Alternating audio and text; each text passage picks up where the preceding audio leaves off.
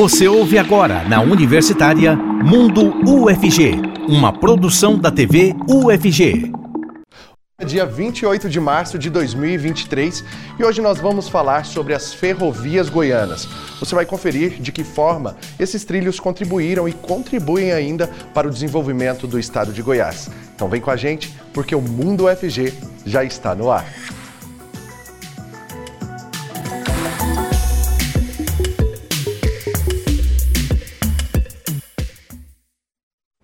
Sejam muito bem-vindos vocês que nos acompanham aqui pela TV UFG e também na Rádio Universitária 870M. Eu sou Cássio Neves, um homem negro de pele clara, com cabelos black power e eu uso barba. Nesse bloco, o intérprete de Libras que está aqui com a gente é o Diogo Marques, integrante do Labitave. Ele se descreve como um homem de pele parda, com cabelos e olhos castanhos escuros. E nós vamos começar o programa de hoje, então, falando que as matrículas presenciais da UFG para os aprovados do Sistema de Seleção Unificado, o SISU, continuam até sexta-feira dessa semana. Nós vamos, então, ao vivo com Gustavo Soares, que traz mais informações de como está o movimento lá no centro de eventos. Olá, Gustavo, tudo bem? Seja muito bem-vindo. Olá, Cássio, boa tarde, muito obrigado. Boa tarde para você, boa tarde para quem acompanha o Mundo UFG ao vivo aqui na TV UFG. Olha, esse segundo dia de matrícula aqui no centro de eventos do campus Samambaia está muito tranquilo, especialmente esse início de tarde, né? Que é um período tranquilo. As pessoas foram almoçar, estão voltando, mas veja bem, está bem tranquilo. A gente está aqui no primeiro andar do, do centro de eventos que tem uma vista bem bacana. Durante a manhã, os pró-reitores de graduação e coordenadores de cursos fizeram uma fala de recepção para esses ingressantes e também aqui estão presentes atléticas, empresas juniores de, todos, de todos os cursos para receber os integrantes. Na nossa companhia está aqui Ana Júlia Mendes, ingressante do curso de jornalismo. Bom, uh, Antes de tudo, eu vou dizer para vocês quais são os cursos que estão sendo realizados, as matrículas. São eles os cursos é, biblioteconomia, comunicação social, publicidade e propaganda, enfermagem, engenharia, engenharia mecânica, física médica, estatística, farmácia, gestão da informação, engenharia civil, jornalismo, como eu disse, matemática, engenharia de computação, nutrição, engenharia elétrica, química, engenharia física, relações públicas e engenharia química, como eu disse. É, eu sou Gustavo Soares, eu sou um jovem adulto de pele clara, tenho os cabelos castanhos escuros curtos e uso barba. De novo, na minha companhia, Ana Júlia Mendes, ingressante do curso de jornalismo. E, Ana, seja muito bem-vinda ao Mundo FG. É, eu te pergunto, como que foi o seu processo de preparação para ingressar na Universidade Federal de Goiás? Boa tarde. Boa tarde, obrigada, prazer.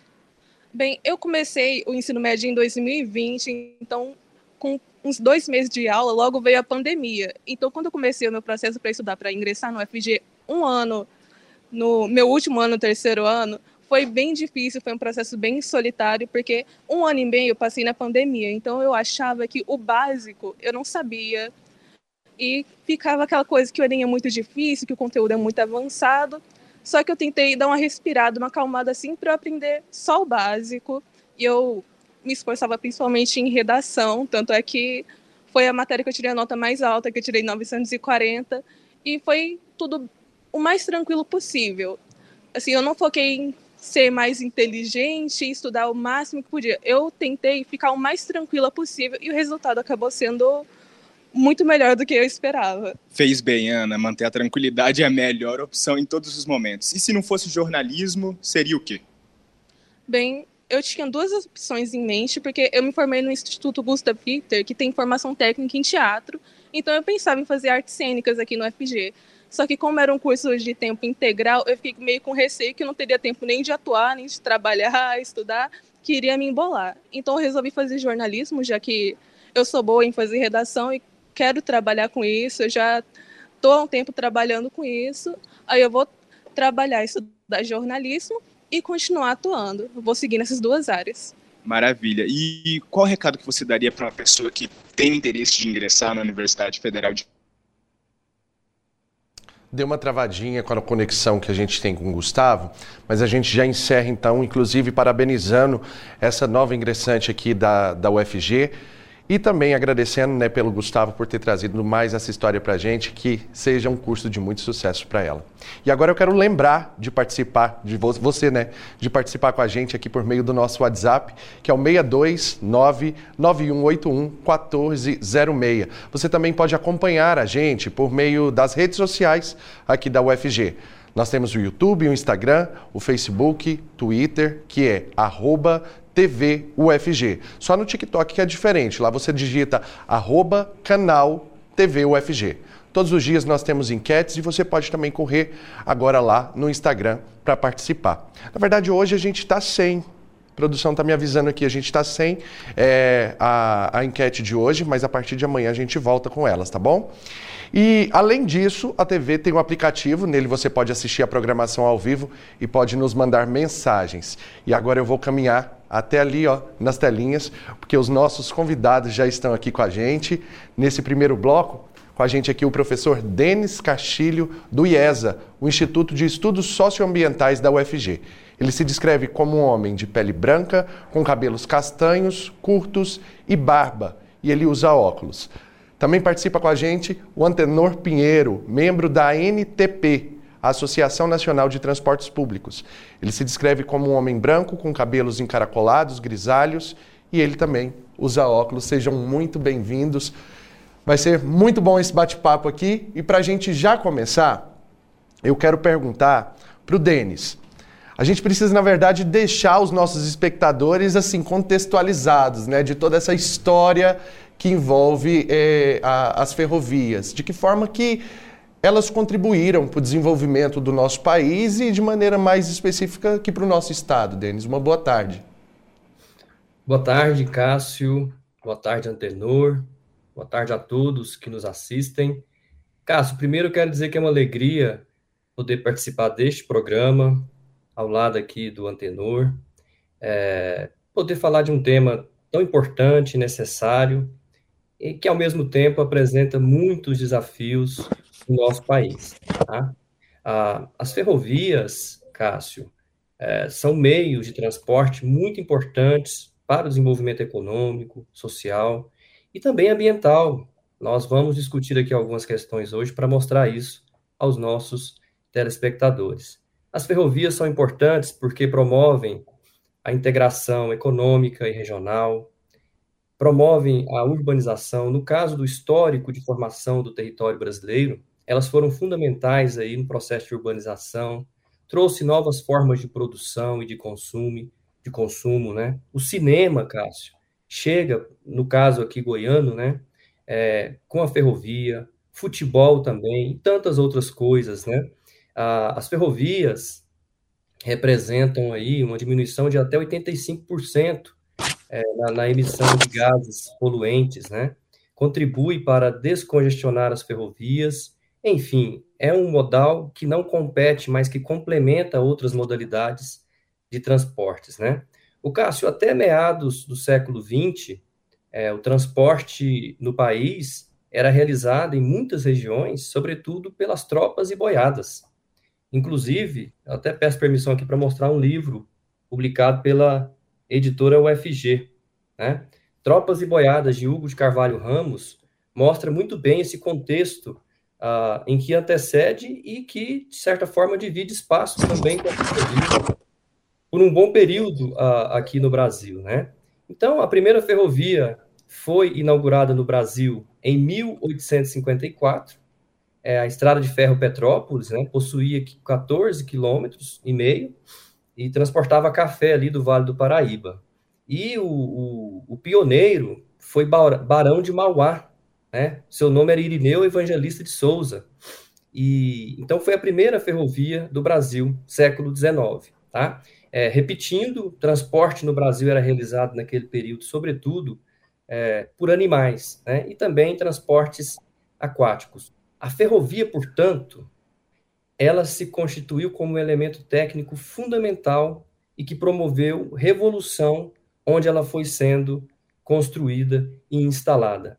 E até fazendo aqui um link, Cássio, com o tema da nossa discussão de hoje, né? De fato, no, no, no, final do século XIX e a primeira metade do século XX, a, as ferrovias realmente foram elementos técnicos importantes para o desenvolvimento e o crescimento econômico no Brasil. Depois a história muda um pouco, a gente vai discutir aqui hoje, né? Mas só para você ter uma ideia, é, eu disse para vocês que a primeira ferrovia foi inaugurada é, em 1854. Em 1860 já haviam 222 quilômetros de trilhos.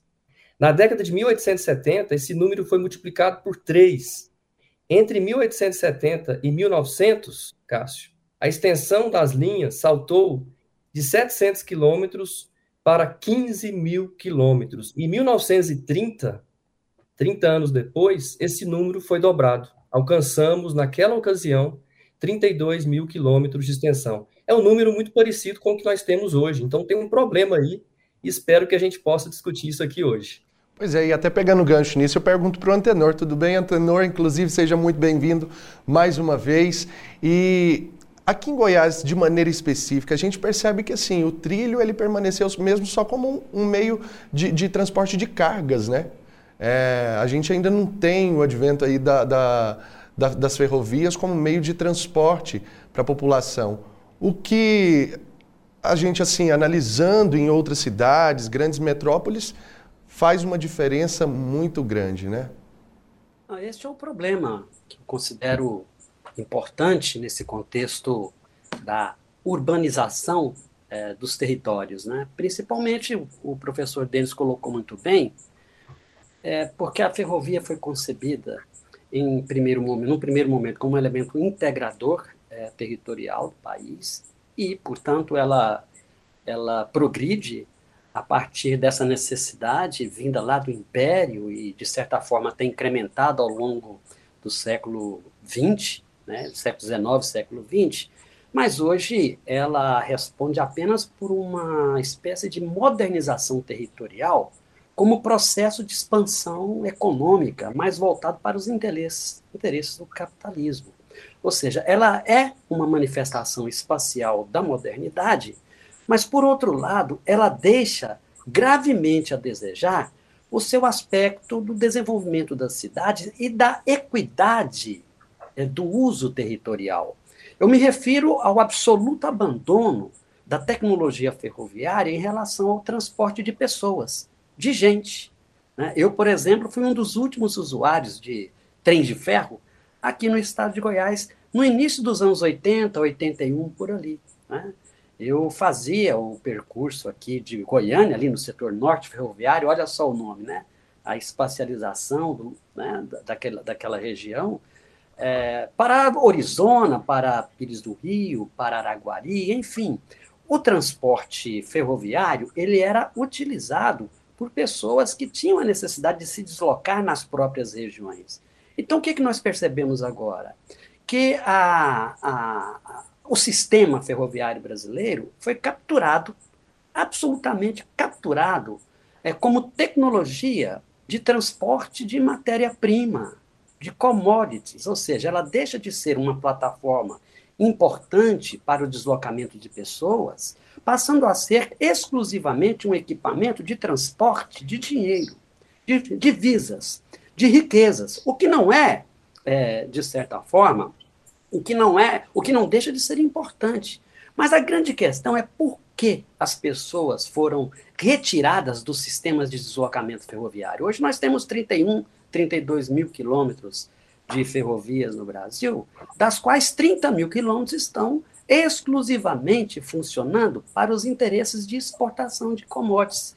Não existe mais um planejamento uma operação ferroviária no sentido de se melhorar o transporte das pessoas. Nós temos nesse aspecto apenas dois sistemas hoje que não são não funcionam como rede, mas são sistemas isolados que transportam passageiros. O primeiro está lá entre Carajás e São Luís do Maranhão, que certa, de certa forma, além de transportar passageiros, também serve e muito para os interesses da exportação de minérios de Carajás para o Porto Itaqui e também uma curta linha é, férrea entre Vitória e Belo Horizonte, algo, portanto, somados os dois, próximos de 1.500 é, quilômetros de ferrovia. Muitos projetos foram anunciados no início dessa década, principalmente 2012, 2010.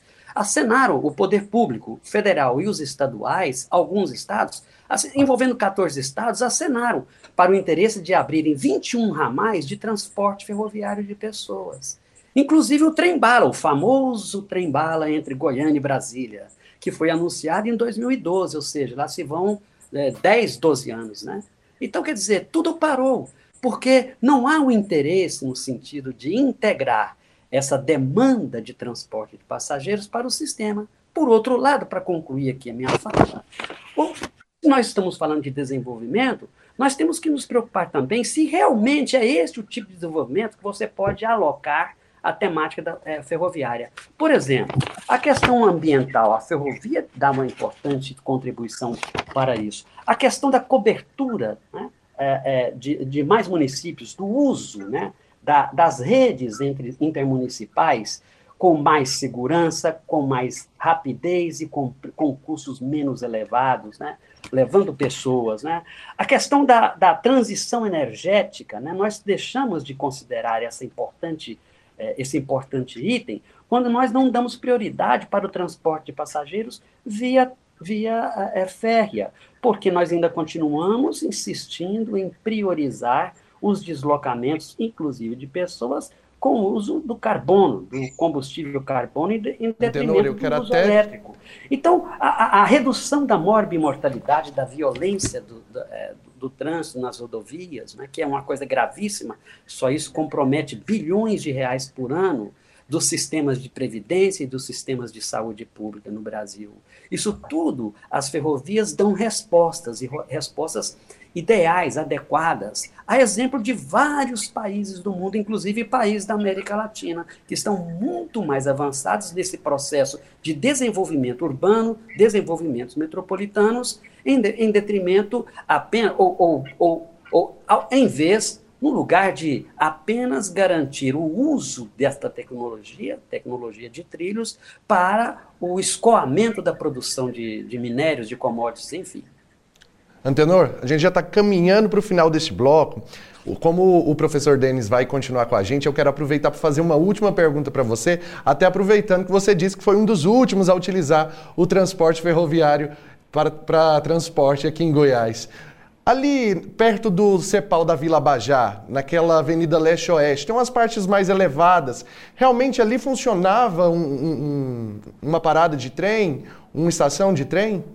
Você sabe me é, dizer? Um, remanescente que hoje não, é, pode ser considerado um marco turístico, né? Para quem inclusive pesquisa e quem tem interesse em patrimônio histórico e cultural da, da, da nossa cidade, aquilo ali é um resquício, né? E o, e, e o, importante é que ela faz parte de uma infraestrutura que até hoje está montada e que poderia ser retomada com um veículo leve sobre trilhos, um VLT. Né? Inclusive Mas fica não, aquela lamentação nossa de não ter aproveitado Além todo de esse trilho para. O conceito ferroviário de transporte de pessoas, não aproveitaram aquilo que foi destruído enquanto opção de transporte, uhum. não adequaram a infraestrutura já existente e transformaram essa infraestrutura de, de ferrovias existentes numa marginal rodoviária, numa marginal utilizada por transporte individual motorizado. Ou seja, enquanto o mundo todo está indo numa direção, uma direção mais ecológica, numa direção de cidades inteligentes, numa direção de, de redução do gás do efeito de carbono, enfim, nós estamos exatamente fazendo o contrário. Entre 1920 e 1970, os Estados Unidos perceberam que houve uma redução grave de transporte de passageiros. O que eles fizeram? De 70 para cá, eu estou falando, portanto, de quase de mais de 50 anos, eles investiram fortemente, Estados Unidos e Canadá, especialmente a parte oeste desses dois países. Eles revitalizaram o sistema Eu, eu vou ter que te interromper rapidinho. De transporte de passageiros e hoje é uma opção de transporte da América do Norte das mais exitosas, investindo, portanto, num transporte anual de 35 milhões de pessoas, portanto, retirando 35 milhões de pessoas do transporte que produz gás efeito é, do carbono.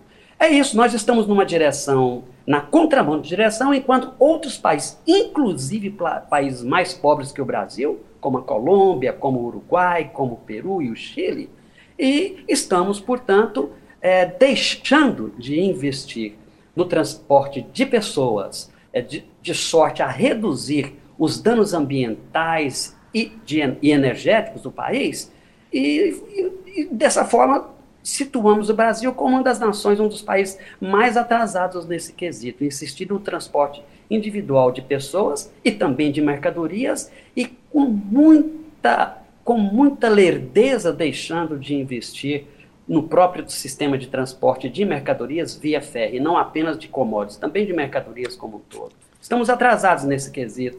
E penso que ainda, e sempre há tempo de você reprogramar, de você redirecionar redimensionar estas políticas públicas de mobilidade social e de mobilidade econômica para mecanismos mais, é, é, mais ambientalmente corretos e que tem, no fim, um, um, um retorno econômico que hoje é inquestionável do ponto de vista da mobilidade em todo o mundo. Muito obrigado pela sua participação. Inclusive, como eu disse para vocês, professor Denis Castilho, do Instituto de Estudos Sociais, Socioambientais aqui da UFG, continua com a gente no próximo bloco. Agora, então, quero agradecer aqui a participação do Antenor Pinheiro, membro da Associação Nacional de Transportes Públicos, que trouxe uma contribuição grandiosíssima para a gente.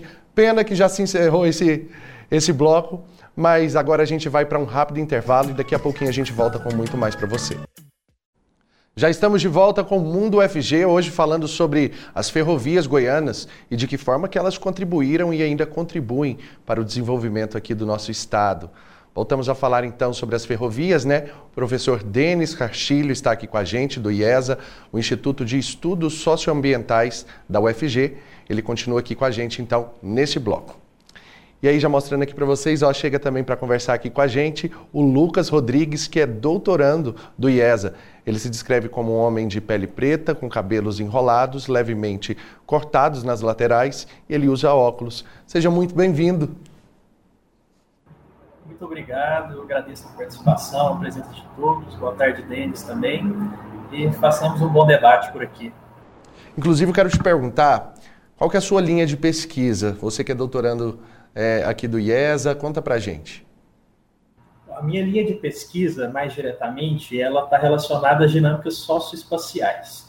Mas o, meu tema de pesquisa, mais propriamente, é sobre redes, redes urbanas, redes técnicas, uh, da maneira para a gente poder compreender o funcionamento das cidades, funcionamento das regiões, dos territórios e o impacto das redes. E aí é exemplo, por exemplo, das ferrovias nesse processo de formação das cidades e dos espaços. E aí, Lucas, daqui a pouquinho, inclusive, eu quero saber um pouquinho mais sobre a importância das ferrovias em Anápolis, mas antes disso, eu pergunto para o professor Denis, é, qual que é a diferença que tem das linhas ferroviárias de hoje em relação às que nós tínhamos no passado? Cássio, essa é uma é excelente questão. O Antenor já, já trouxe alguns elementos importantes que nos ajuda, nos ajuda a entender um pouco mais sobre isso uh, duas imagens que nos ajudam a entender a diferença básica entre as ferrovias brasileiras de hoje com as ferrovias brasileiras de ontem é a imagem que nós temos hoje do pátio, geralmente alguns deles, é o pátio, né, aquele pátio de transbordo, é, alguns com aquela placa área restrita, não entre, ou seja, uma área exclusiva para o transporte de cargas, carregamento de cargas e assim por diante. Geralmente são pátios que possuem é, galpões graneleiros, é, centros de distribuição de combustíveis uh, e, e assim por diante. A ferrovia de ontem, ou seja, a ferrovia de antigamente, ela era mais múltipla, a sua função era mais diversificada. No lugar do pátio, nós tínhamos, ou seja, antes do pátio, né? Nós tínhamos a estação, aquela estação uh, charmosa, inclusive, né? Com uma janelinha para o frete, janelinha para o para o telegrama, para enviar telegrama, né? Então, outra rede aí dividindo espaço com a rede de, de, de ferrovias, né? Que é a rede de telégrafos. Ali se transportavam pessoas, charque, gado, se transportava mudança das pessoas. Então, eram estações muito dinâmicas, Outro ponto interessante dessa diferença, Cássio, é que essas estações deram origens a muitas cidades, né? Aqui em Goiás, por exemplo, é, nós podemos citar aí Urutaí, Goiandira, né? É, Leopoldo de Bulhões, uh, e assim por diante. Então, ao redor da estação, ia surgindo uma povoação, um povoado, né? E dali as cidades. Então, eram, com o tempo, as estações estavam localizadas no centro da cidade, porque a cidade surgiu a partir dela. Muitas foram assim. Então, no geral, Cássio, é isso. É uma ferrovia que tinha uma múltipla funcionalidade, atendia muitas funções, muitas demandas, participava é, da vida cultural. Né? Há muitos uh, entrevistados, né? nós conversamos com muitos, muitas pessoas, muitos trabalhadores que viveram na época dessa ferrovia mais antiga, né? Quando o trem passava, era algo muito emblemático. Tinha pessoas que até acertavam o relógio, né? Tinha o trem como, como um símbolo, né, de um determinado horário por conta da, da sua passagem, né? E hoje, o que que acontece? As ferrovias que, que estão sendo construídas no Brasil desviam suas rotas das cidades, ou seja, não passam pelas cidades. O que, que isso significa? Algo que o Antenor já adiantou para a gente as cidades hoje representam um problema para essa ferrovia que está ligada a um paradigma, né, da exportação de commodities, da exportação de cargas e por, e por aí vai. Então, é uma ferrovia que se desvencilhou, que se desligou das cidades, que se desligou, inclusive, de várias demandas que nós tínhamos antes, né? É uma ferrovia que foi se restringindo ao uso corporativo, né? as demandas de exportações de commodities, como minérios, grãos e assim por diante. É algo que o Antenor também já adiantou, é, que está no descompasso do que acontece em vários países do mundo, né? É, a China, por exemplo, vem diversificando seus trilhos, né? Há trilhos, sim, para transporte de commodities, para transporte de cargas. Isso é muito importante. A gente não está negando aqui essa função da ferrovia. O problema é que no Brasil as ferrovias se restringiram basicamente a isso. Nós temos duas linhas que transportam passageiros, né? Uma no norte e uma no sudeste, já mencionada, já mencionadas pelo Antenor, somando aí 1.556 quilômetros de extensão, ambas. É, mas no geral, a ferrovia brasileira ela se restringiu ao que podemos chamar aqui de paradigma da comoditização ou paradigma da exportação. Né? 67% do transporte brasileiro, Cássio, depende das rodovias. E isso é um sintoma que demonstra um problema sério de desenvolvimento econômico. Então, nós temos um problema aí para encarar. É. E aí a gente fica também, assim, naquele anseio por ter, aqui para nossa realidade goianiense também, a realidade desse transporte por meio da, do trilho, né? Em Goiânia a gente não tem o transporte de passageiros, a gente tem inclusive um, um, um transporte público que é deficitário, né? ele precisa de, de, ser melhorado. E em grandes cidades a gente vê a presença da, da, das ferrovias e aí é, vem com uma curiosidade mesmo. É, até pergunto para o Lucas se teria assim uma condição de ter mais ou menos uma ideia do tempo que levaria para a construção de uma ferrovia é, dentro de uma capital como Goiânia. É possível mensurar isso? Existe algum estudo que, que revela já isso ou não? Olha, é, o Antenor até levantou uma questão interessante sobre esse ponto, né? porque Goiânia, né, a nossa capital, ela passou por um processo inverso. Ela tinha uma estrutura já, né, que obviamente precisaria ser é, remodelada em alguns aspectos, é, e ela foi basicamente soterrada para dar, dar lugar ao rodoviarismo. Né? Aqui nós temos algumas imagens das estações passando. E, e, hoje, esse processo inverso, hoje, ele, ele, é complexo, porque nós já temos uma cidade altamente urbanizada, né? um, um espaço territorial que já está constituído de maneira muito firme. Existem, sim, possibilidades, existem estudos que são realizados, né? há viabilidade para isso, mas é necessária uma decisão política, é necessário um investimento, que inclusive é muito alto, mas que, como já foi adiantado também pelo Denis e pelo próprio Antenor, uh, o custo-benefício dessas modificações, né, dessa inserção dos trilhos na, na dinâmica da cidade, ela é muito positiva e bem-vinda. Então a gente passa uh, por um processo né, complexo, como o Denis adiantou aqui, dos paradigmas né, desse uso do trilho, que a partir da década de 70 ele foi basicamente é, sendo expandido e utilizado para carregar commodities e, é, e minérios de maneira geral, mas é necessário um movimento que já existe pontualmente né, dentro da, das universidades, pesquisadores sobre ferrovias, uh, os arquitetos que, que vêm com a questão uh, do, do, patrimônio histórico, então esses movimentos existem, mas é preciso e, e perpassa muito por uma decisão política, né, de entender e, e levantar um outro paradigma da necessidade das ferrovias para o transporte de pessoa, né, da integração entre é, entre, entre cidades, né, o desenvolvimento interregional, o fluxo de pessoas interregional e também intermunicipal, que é, é muito interessante.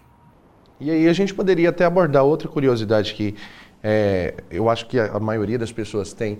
É, antigamente se tinha aí essa a diferença que o trem, né, ele, ele trafegava de uma cidade para outra e tudo mais. Hoje já, já tem trens que circulam só ali mesmo dentro da cidade. Qual que é a diferença do metrô para o trem, basicamente? A, a, além da, de, de, um ser subterrâneo e o outro não? É, qual que é a diferença? Eu realmente não sei dizer qual que é. Olha, eu vou colocar algumas coisas, mas acho que o Denis vai, vai me ajudar a responder essa questão. Né? Ah, o custo da produção do metrô ele é mais elevado em função, justamente você colocou dele ser subterrâneo, né? Mas são transportes que eles não são necessariamente desintegrados. Nós temos, é, por exemplo, ah, vamos citar aqui o caso de São Paulo, nós temos o, trem, a, CPTM, nós temos também o metrô, né? mas a demanda de cada um desses depende muito do fluxo de pessoas de cada, de cada cidade, né? Porque a, a, o fluxo, por exemplo, é, obviamente que quanto mais diversificado for os aparatos de mobilidade de um determinado local, melhor. Então, se nós tivermos a possibilidade do deslocamento rodoviário, do metroviário, por trem, excelente mas a demanda de cada um dessas, é, dessas possibilidades vai depender justamente da quantidade de passageiros que cada local determina, de que cada local demanda. E aí, professor Denis, é, existe assim uma esperança na, na visão do senhor de que nós consigamos, assim, num futuro não muito longo, ter essa, esse benefício aqui para a nossa região? O Cássio, é, é totalmente possível e necessário. É, apenas um adendo, né, é, sobre o que, o o que o Lucas estava respondendo. Basicamente, o metrô ele existe para atender demanda de mobilidade intraurbana, ou seja, no interior das cidades. É por isso que, na maioria dos casos, ele é subterrâneo, porque ele foi construído depois de, uma, de um processo de urbanização já efetivado. Então, ele geralmente é subterrâneo. A diferença dele para o trem é que o trem circula entre cidades, né? Circula entre regiões. Então, as linhas de trem são mais longas e as linhas de metrôs elas são interurbanas, portanto, menores e comparadas também em intervalos é, menores, tá? O, só para você ter uma ideia, um, um, uma informação importante ao nosso telespectador, o, o Cássio, é, na década de 50, é, o, o Brasil chegou a transportar 100 milhões de passageiros por ferrovias no país. Olha que dado interessante. Uhum. Em 1996, caiu para 4,3 milhões. Olha a queda brusca, né? Atualmente, nas duas linhas já mencionadas aqui por nós, né? A linha de ferro Carajás, que fica que liga para Alpebas a São Luís, e a linha de ferro aqui no Sudeste, ligando BH, Belo Horizonte a, a Vitória, né? É, então, essas duas linhas transportam em torno aí de um milhão e meio de pessoas ao ano. E nós temos aí uma dezena de, de linhas, mas para fins turísticos, né? Como, por exemplo, aquela linha que interliga Bento Gonçalves a Carlos Barbosa, salvo engano, no sul. Tem uma também em Tiradentes, uh, em Minas Gerais, algumas em São Paulo. Voltando a Minas Gerais, Ouro Preto, Mariana. E só que muitas dessas, uh, dessas linhas que são criadas, construídas, revitalizadas para fins turísticos, algumas delas estão é, desativadas, né, outras com problemas de funcionamento, mas enfim, o objetivo é turístico e não necessariamente atender a uma demanda é, de mobilidade inter, intrarregional, intrarregional, interregional e, e assim por, por diante, né? É, mas voltando à questão mais importante que você faz aqui, uh, nesse último bloco, né, Cássio?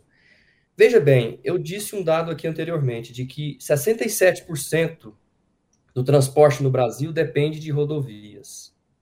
É, e esse tipo de transporte tem um custo seis vezes maior do que o custo ferroviário, viu, Cássio?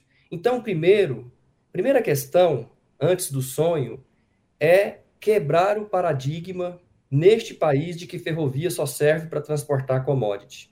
Eu já participei de alguns eventos e isso é muito enfatizado, principalmente nos, nos eventos políticos, né? Não, definitivamente não. Ferrovia serve também para transportar pessoas. Nós não estamos dizendo que não pode transportar commodities. Sim, mas a gente tem que pensar em ferrovias, em trilhos neste país, a partir da sua múltipla funcionalidade. A China está registrando crescimentos de 10% ao ano, um pouco em parte por conta das ferrovias. O crescimento chinês passa por investimento também em ferrovias, nas suas múltiplas funções, inclusive ferrovias de alta velocidade. Então, a primeira questão é essa, Cássio. Por isso que vocês estão de parabéns por pautar este debate aqui. A gente precisa mostrar para as pessoas que, que os trilhos podem perpassar por múltiplas funções, tá? E um dado muito importante, um vagão transporta até 100 toneladas, o que equivale a quatro caminhões de grande porte, né? Então, uma composição de 100 vagões vai equivaler a 357 caminhões. Como eu já tinha dito anteriormente, isso representa até 85% na diminuição de, é, de, de emissões né, de gases de efeito estufa. Então, o trem ele é um elemento que tangencia o que o antenor já disse: transição energética, diminuição na emissão de gases de efeito estufa. Então, o Brasil, Cássio, precisa ter clareza né, do que, que ele quer para o futuro que, que, nós, que, que o Brasil, o que, que nós queremos para este país, né? E o Estado, assim, um ponto muito importante que a gente discute também na universidade, é ele não pode abrir mão desse setor, como ele tem feito nas últimas décadas, né? Simplesmente entregando. Ele constrói, ele se onera, ele gasta, a parte de construção é muito onerosa. E depois de pronto, ele entrega a iniciativa privada de forma é, questionável, né? Mas o Estado, ele precisa pautar uma política séria de viação neste país. Isso passa também é, pelos trilhos. Eu acho também que o Estado não pode abrir mão de setores estratégicos, como o energético, até para fazer um gancho aqui, né? Transporte, energia são setores estratégicos que fazem parte e que tangenciam a soberania é, do país. Tá? É, e quem pode financiar a construção de novas ferrovias? Mais uma vez, o Estado a gente precisa entender o papel empreendedor também do Estado. É? Porque são infraestruturas que, além de pautar o crescimento do país, do ponto de vista econômico, vai servir a gerações é, futuras. Então a gente tem que sonhar sim, Cássio, né? com uma rede mais ampla, incluindo a que já existe, ampliando inclusive a, a oferta para a exportação de commodities, tudo bem, a gente sabe que existe essa demanda, é, mas a gente precisa também incluir linhas, né, que interliga cidades, que interliga regiões, né, é, redes regionais, trilhos expandindo aí a mobilidade, a intermobilidade, a, a, perdão, a intermodalidade neste país, né? A, a gente tem que entender que intermodalidade não envolve necessariamente, como eu já disse, competição entre um modal e outro. Os modais se complementam. Né? Esse e país... eu aproveito, inclusive, para agradecer ao senhor, falar, ressaltar que todos esses dados que foram passados tanto pelo professor quanto pelo Lucas, é, são dados que realmente é, são comprovados por meio de pesquisas. Não é senso comum. É, a questão do, do custo é, de tudo isso né, para uma sociedade, é, do custo menor, inclusive, é, do transporte em comparação ao transporte, transporte rodoviário, tudo isso é baseado em pesquisa. Então a gente traz tudo isso justamente para levantar uma discussão que é tão importante e tão necessária para o desenvolvimento do nosso país, né, para que a gente continue desenvolvendo.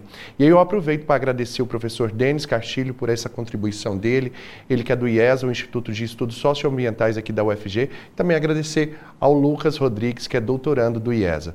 Muito obrigado mais uma vez. A gente encerra esse bloco, inclusive. Tenho que ir para um rápido intervalo, mas daqui a pouquinho a gente volta trazendo mais informações para vocês. Estamos apresentando Mundo UFG, na Universitária. E a gente volta ao vivo agora com Gustavo Soares, que durante essa semana apresenta os principais lugares da universidade para os ingressantes. Pode colocar o Gustavo aqui para mim na tela, que a gente já vai conversar. Onde você está agora, Gustavo? Conta para mim, parece que eu estou conhecendo esse lugar aí. É familiar para você, Cássio Neves? Restaurante universitário? Exatamente, acertou! eu estou no restaurante universitário, aqui do lado do DCE, Diretório Central dos Estudantes, próximo do primeiro ponto das, da avenida principal da universidade. Bom, como você já adiantou, né, nós estamos apresentando as principais unidades da universidade para os ingressantes, estudantes de graduação que estão é, entrando agora na universidade. Bom, para ser bem objetivo, o restaurante universitário tem o, é, a função, né, a missão de é, propor, oferecer alimentação saudável, né, refeições saudáveis para toda comunidade acadêmica. E isso inclui café da manhã, almoço e janta. Atualmente, o café da manhã para os estudantes de graduação está saindo a R$ 2,50 o ticket. E para técnicos administrativos, professores e estudantes da pós-graduação, o café da manhã está saindo a R$ 7,76. Já almoço e janta para os estudantes de graduação, a, o ticket é R$ 4,00. E para os professores, técnicos administrativos e estudantes de pós, está... Eita, o link caiu! Nós tivemos mais um probleminha aí com a conexão do, do Gustavo. Realmente são coisas que acontecem porque a gente depende de internet, né, gente? E aí a gente vai agora então chamar a agenda para que a gente confira então aí tudo que rola aqui na UFG, os eventos, ações e os editais também.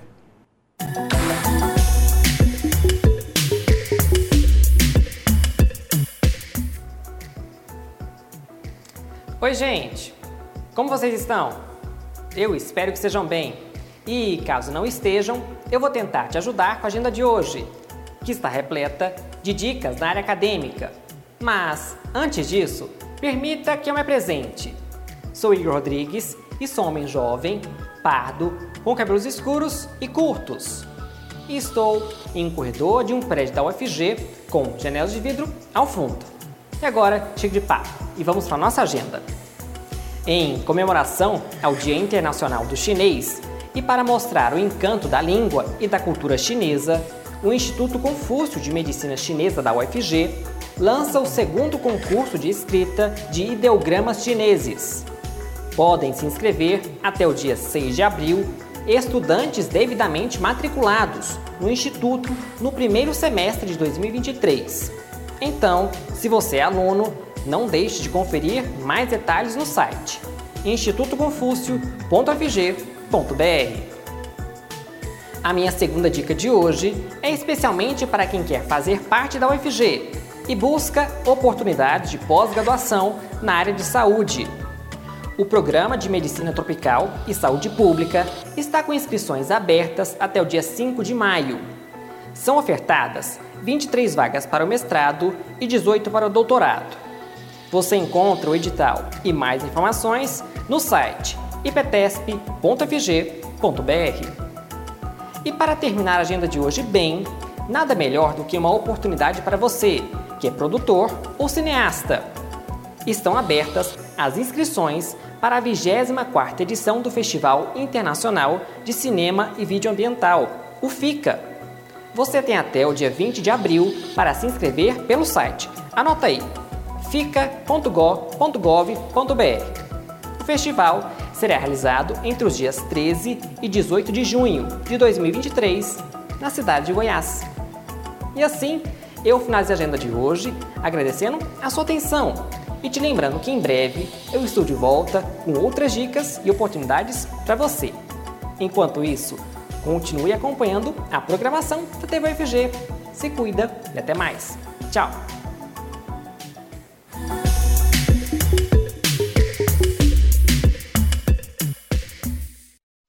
Muito obrigado pelas dicas, viu, Igor? E olha, a gente vai tentar voltar ao vivo aqui com o Gustavo. Vamos ver se agora a internet nos ajuda, né, Gustavo? Vamos lá. Tomara que nos ajude, Cássio. Bom, uh, só retomando, o restaurante universitário tem essa função né, de oferecer refeições saudáveis. Eu estava dizendo que o café da manhã para os estudantes de graduação é, custa R$ 2,50 e para os estudantes de pós e técnicos administrativos, R$ 7,66. Já almoço e janta é, para os estudantes de graduação custa R$ 4,00 e para os demais custa R$ 16,50. Mesmo assim, tem estudantes que não têm condição de pagar por isso. E para é, explicar e a gente entender um pouco mais sobre a bolsa de alimentação proposta pela PRAE, que é a Pró-Reitoria de Assuntos Estudantis, a gente conversa com Felipe Tomás, secretário-geral é, do DCE, Diretório Central dos Estudantes, e também estudante de Relações Internacionais. O Felipe se identifica como um homem branco, de cabelos longos, é, encaracolados na altura dos ombros, cabe os cabelos deles, deles é, castanhos escuros. Felipe, qual é a importância desse programa é, de alimentação proposto pela Parai? Boa tarde. Boa tarde. Nós acreditamos que esse essa programa de bolsa é muito importante, pois dá a oportunidade para os estudantes de baixa renda poderem almoçar sem se preocupar é, com a questão de dinheiro, que muitas vezes é, os estudantes não têm condições e essa bolsa vem com esse propósito de ajudar quem não tem condições de pagar o almoço. Felipe, sim, total. E Felipe, quem não conhece o Diretório Central dos Estudantes, o que, que é o DCE e quais atividades ele desenvolve? O Diretório Central dos Estudantes é a representação máxima dos estudantes da UFG. Nossa função é representar os estudantes perante a, a assuntos e a, a órgãos como a reitoria da UFG, perante as faculdades, perante as empresas, por exemplo, a empresa de, que administra os ônibus da capital, da região metropolitana, é, perante o governo e nós estamos aqui, a nossa função é lutar pelos direitos dos estudantes da UFG. E como que faz para poder contribuir com o diretório? Ingressei agora na universidade, quero participar do DCE, como que faz? É, aqueles que desejam nos contribuir com a nossa gestão podem entrar em contato com a gente no Instagram do DCE ou pela ouvidoria que nós temos no, na bio do nosso Instagram ou falando com a gente por direct. Perfeito, Felipe, agradeço a entrevista. Fica o recado, segue o Instagram do DCE, é DCE UFG, tudo junto no Instagram. Volto com você, Cássio. Muito obrigado pelas informações, inclusive agora eu já me despeço deles, despedindo de vocês também. Muito obrigado pela companhia. A gente volta amanhã, a uma hora da tarde. Beijos e tchau. Você ouviu na Universitária Mundo UFG, uma produção da TV UFG.